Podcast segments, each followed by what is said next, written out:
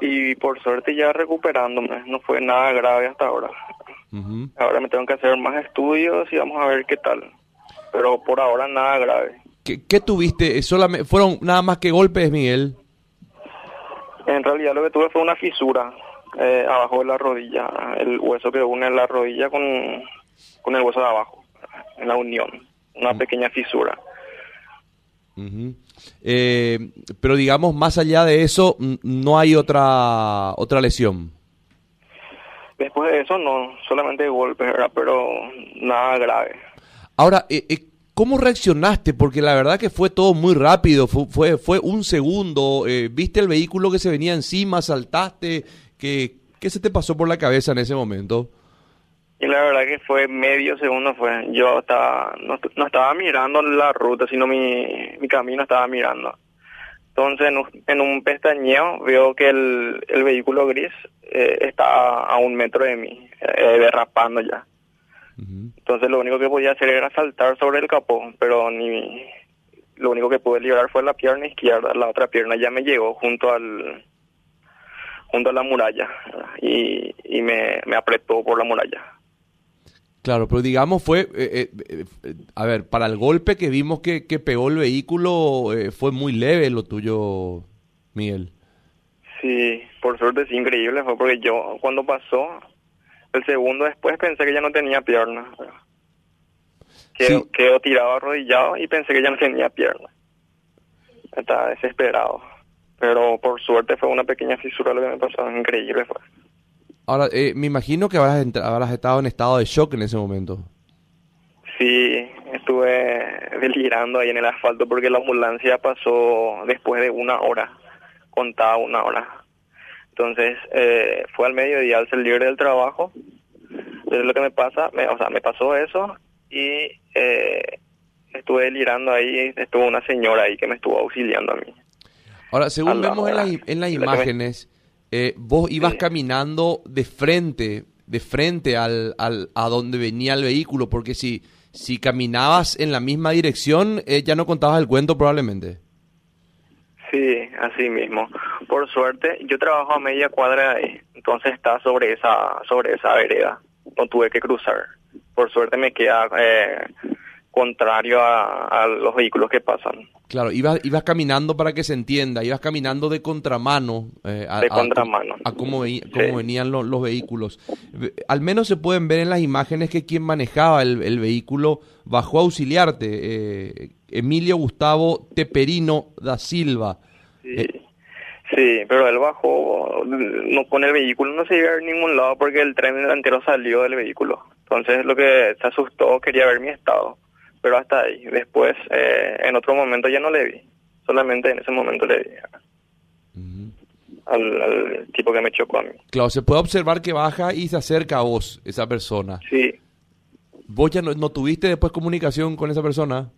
Ya no, ya no.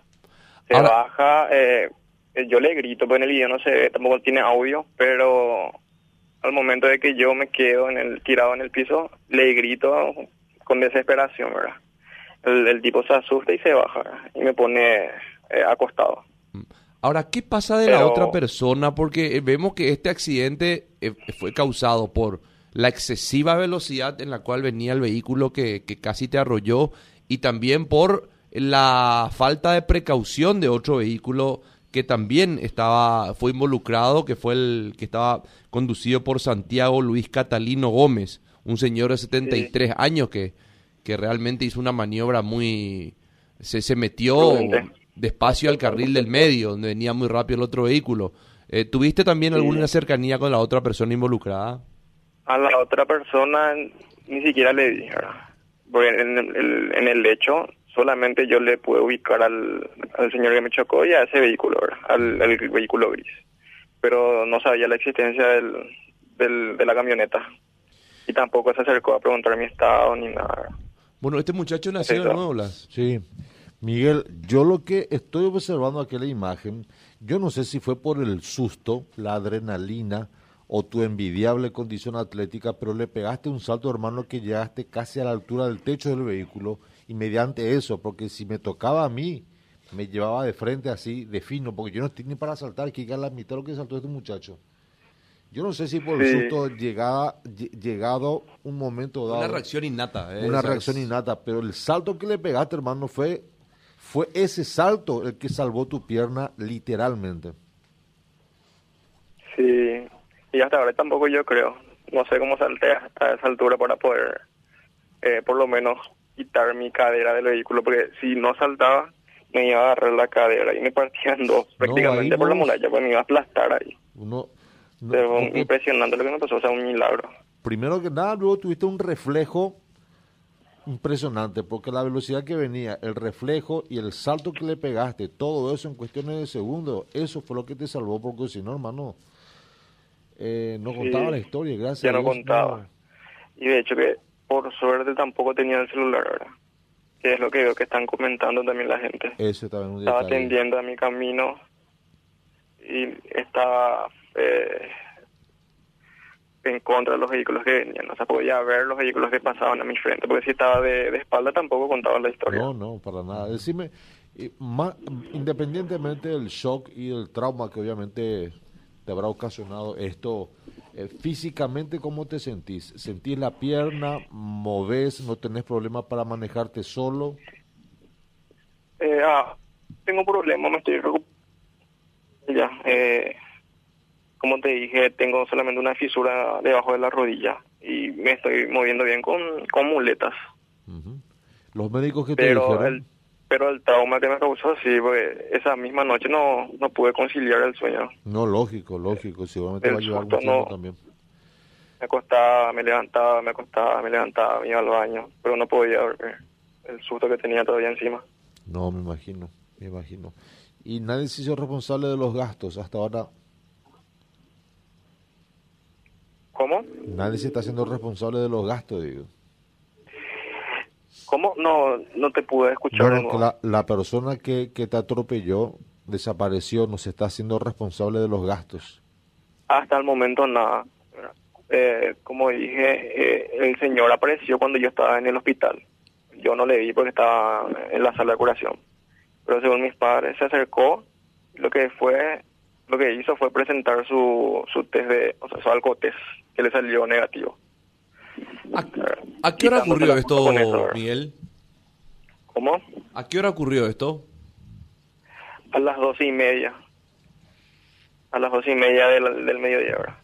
Yo salía de mi trabajo ya a esa, misma hora. A las doce y treinta salgo del trabajo y las doce y treinta y cinco aproximadamente pasó.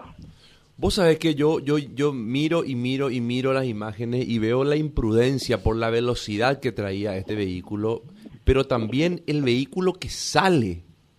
Mira, te pido por favor, estamos mirándonos para la gente que nos mira a través del streaming, el vehículo de este, conducido por un señor de 73 años que sale en el carril del medio de esa manera, es, pero es, Dios mío, es también totalmente cuestionable.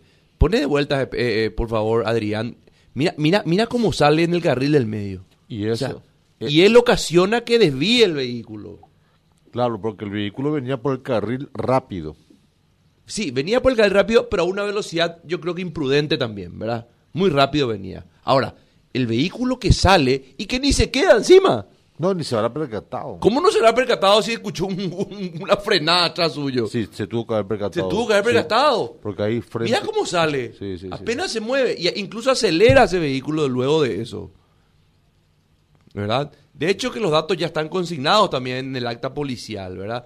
Pero e, ese vehículo, si yo me preguntaba a mí, es el otro vehículo el que ocasiona el accidente. Y es el causante. ¿Verdad?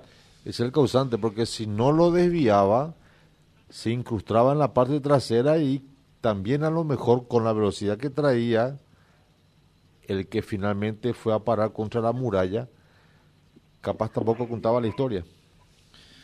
Bueno, Miguel, eh, tuvo un desenlace, gracias a Dios, eh, no fatal y eso, eso es lo importante. Así que volviste a nacer, hermano. Por suerte sigo respirando, ¿verdad? Como se dice, no, sigo viviendo.